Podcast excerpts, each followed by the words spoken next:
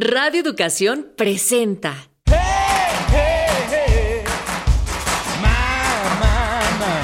Pangea. Crónicas multiculturales. Música, poesía, gastronomía, cultura pop y mucho más.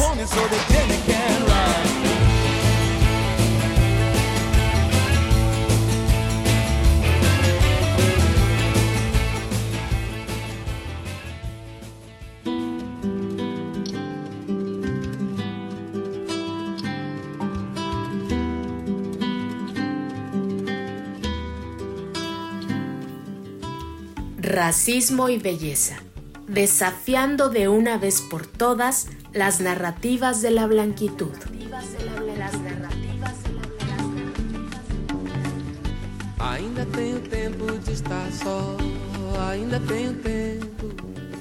¿Cuántas veces hemos escuchado la frase es morenita pero está bonita? ¿De dónde viene esta popular idea de llamarnos güerita en el tianguis? ¿Y qué decir de las clínicas de blanqueamiento de piel en algunas ciudades de nuestro país?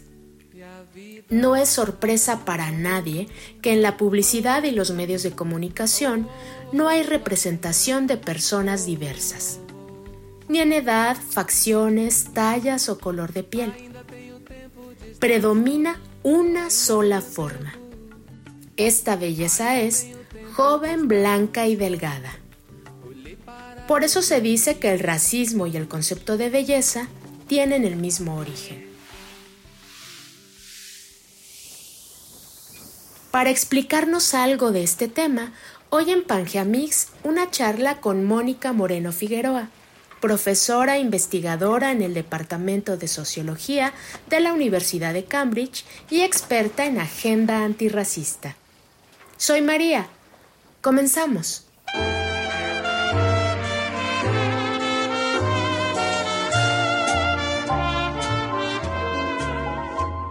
Bonita como aquellos juguetes que yo tuve en los días infantiles de ayer. ¿Cómo se relaciona el racismo con la belleza y con esta experiencia de las personas morenas? Bueno, como te decía un poco antes, la belleza es una característica, eh, pues bueno, a ver, voy a empezar otra vez. La belleza es una idea sobre una cierta, eh, unos ciertos parámetros de los cuerpos humanos, además de una característica que se puede aplicar a cosas, a situaciones, a en, fin, que usualmente damos por hecha como natural, ¿no? Como que es algo que se da o no se da, ¿no? Que existe o no existe, o que, que es algo propio de los objetos o de las personas o de las cosas. Algo que nos damos cuenta cuando empezamos a revisar la historia de cómo surgen las ideas de raza, que son ideas falsas, es que se empieza a construir una categorización de los grupos humanos a partir de sus eh, características físicas y a ponerse, eh, a poner esos grupos en una jerarquía de valor y eh, una jerarquía de posibilidades, de niveles de, de civilización, de tipos de personalidad. Y una de las cosas que eh, vemos claramente de los biólogos y científicos que empezaron a hacer estas caracterizaciones a lo largo del siglo XVIII y siglo XIX, más o menos, es que empezaban a hablar de belleza y fealdad de una manera muy eh, eh, clara y relacionada con el grupo racial.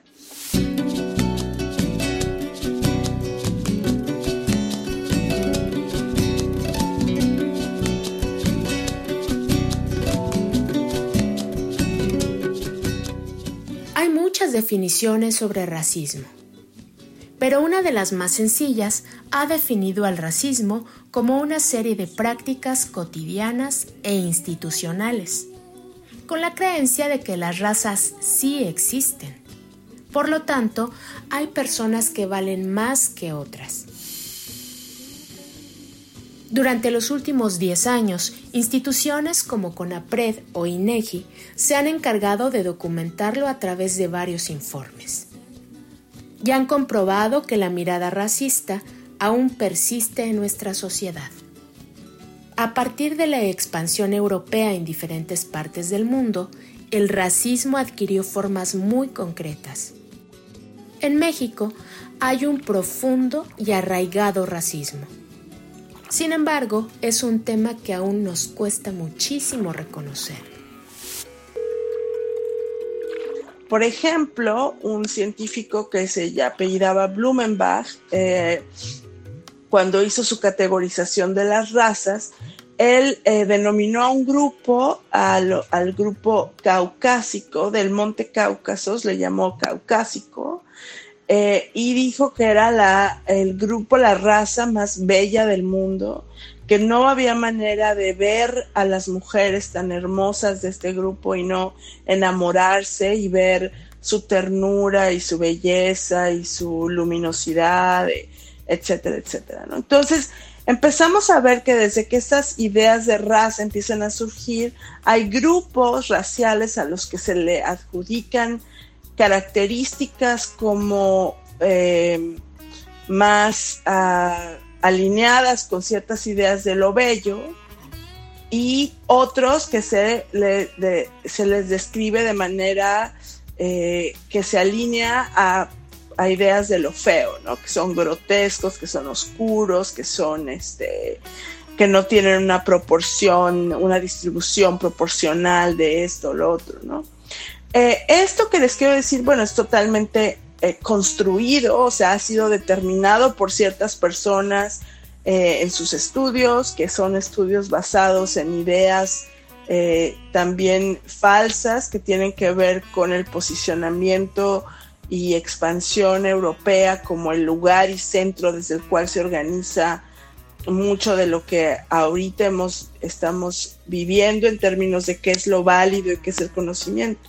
Pues, con todo esto lo que quiero decir es que estas ideas de belleza tienen una historia, no surgen de la nada, no son naturales, son totalmente este, socialmente construidas y los tenemos que ir viendo así, ¿no? Porque, eh, o esa es la, la idea, ¿no? La idea que muchos de los que estudiamos los temas de racismo, eh, especialmente en relación a la feminidad, pues tenemos que ir pensando, o sea, eh, y, comunicando, ¿no? Que esa asociación entre lo bello y un determinado cuerpo, pues se la inventó alguien, este, no es verdad, es una mentira y tenemos que deconstruirla.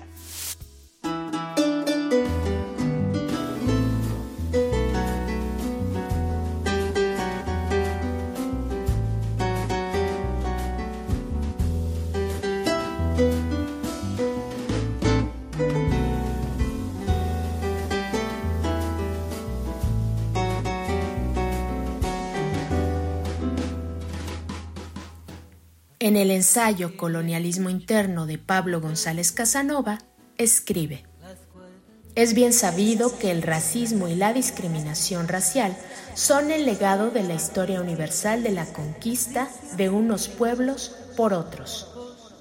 Es así que para muchos este periodo aún no ha terminado. A este fenómeno le llaman neocolonialismo. En este mundo contemporáneo no es bien visto ser racista. Sin embargo, en nuestra vida cotidiana observamos la exclusión sistemática de personas por su color de piel, su clase social y su apariencia. Un mundo en el que solo tienen cabida las personas blancas en puestos clave en universidades o empresas. A esto las voces expertas le han llamado narrativas de la blanquitud.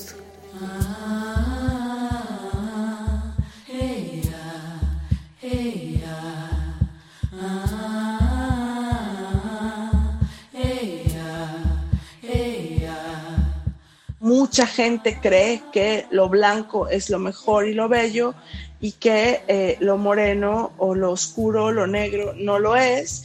Y bueno, y hemos tal vez hasta aprendido a ver a la gente así, ¿no? Entonces, lo que hace el racismo aquí es que retoma estas ideas y las pone en práctica, ¿no? La gente racista y cuando cree que eso es verdad y entonces organizas tu vida alrededor de esas ideas.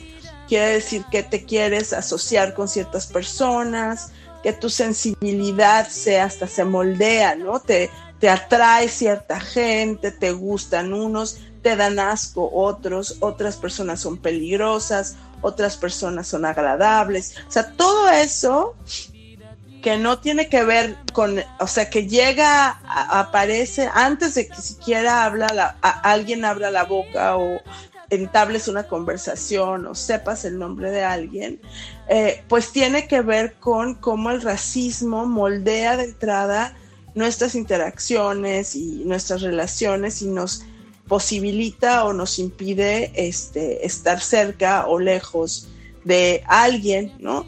Esto cuando lo mueves a un nivel estructural, pues tiene muchos impactos, porque estamos hablando de que hay gente a la que se le trata mejor o peor según su cuerpo y sus características que son totalmente arbitrarias, eh, socialmente construidas, que corresponden a un momento histórico determinado, que no tienen una, una verdad, ¿no? O una validación.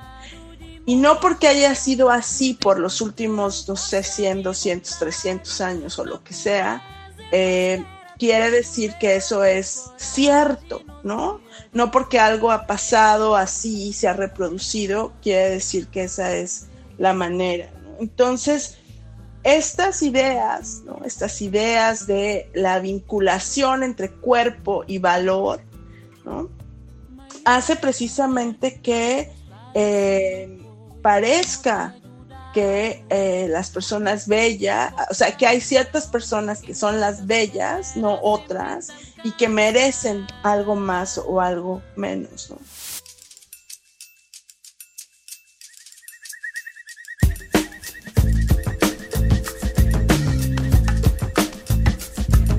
Cuando nace un bebé, frecuentemente hay muchas expectativas se asume que lo blanco es lo bello. En México hay una frase, hay que mejorar la raza. Una expresión que ha perpetuado el racismo, las relaciones de poder y la exclusión. Parecería una broma, de no ser porque se trata de un tema muy serio.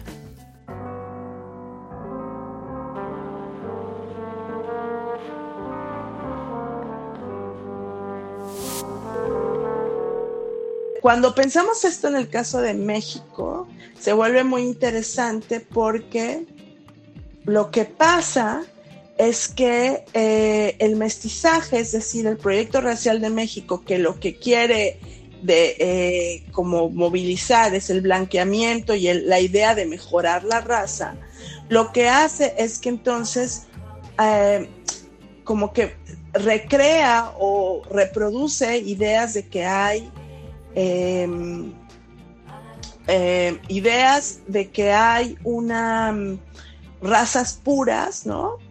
Que esas razas puras al mezclarse pueden traer una mejoría o una o un problema, ¿no? O sea, se puede mejorar, pero también se puede empeorar.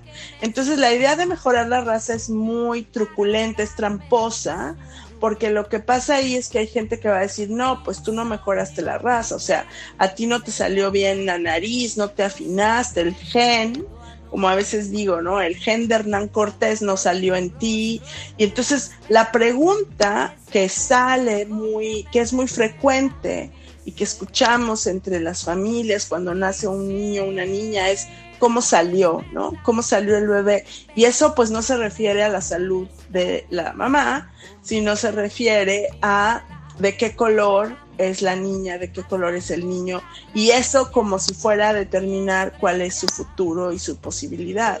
Y de inmediatamente lo güero o lo blanco, lo más blanco, se asume que va a ser lo bello, ¿no? Y que eso le va a traer ventajas.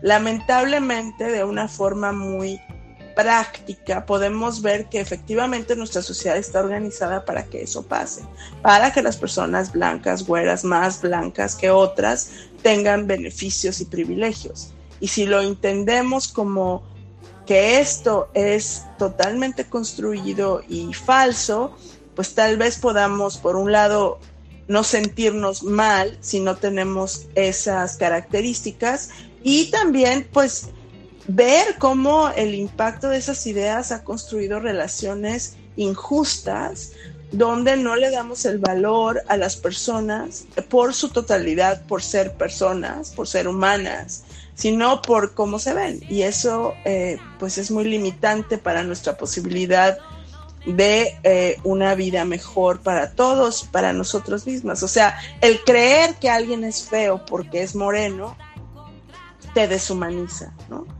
Y el creer que alguien es bonito o bonita porque tiene ciertas características y es güero y que por lo tanto lo tengo que tratar o la tengo que tratar mejor y dar y servir o lo que sea, pues también nos deshumaniza.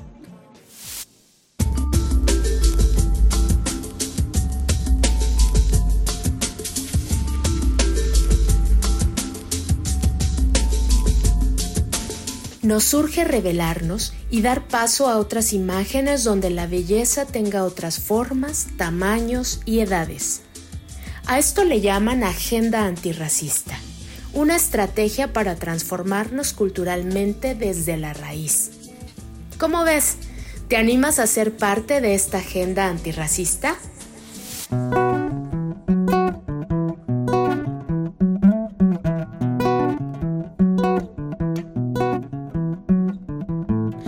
Sea pa' que me muera, en la tierra es donde vine. Cuando sea pa' que me muera, en la tierra es donde vine. Que me coma un tigre con anestesia, que me coma un tigre.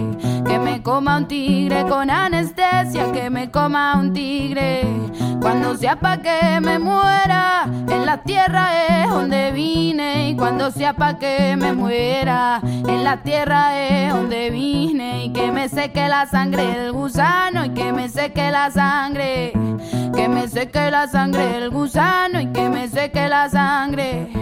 Que me seque la y que me saquen del seguro funerario. Que me seque la y que me saquen del seguro funerario. Cara a la vida, cara a la muerte, caro el arroz y el aguardiente. Cara a la vida, cara a la muerte, caro el arroz y el aguardiente.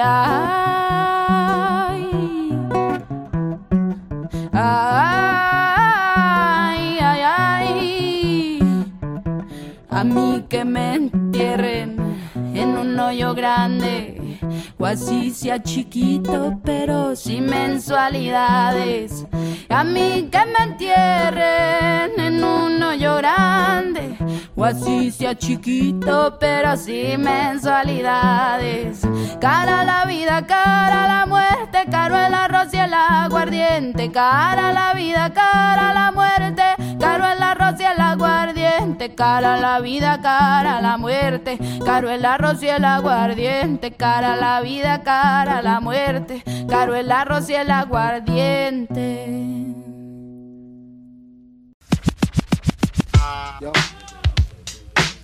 Haz link con nosotros. Escríbenos a pangeamix.gmail.com o visita nuestra fanpage en Facebook. La encuentras como Pangea Crónicas Multiculti. También nos encuentras en Instagram Stories o en nuestro micrositio en Radio Educación.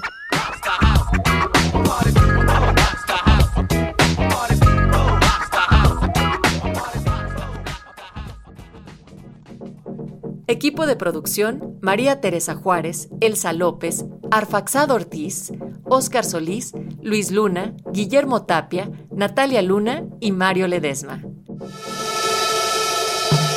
Pangea, Crónicas Multiculti, porque somos multiculturales y megadiversos.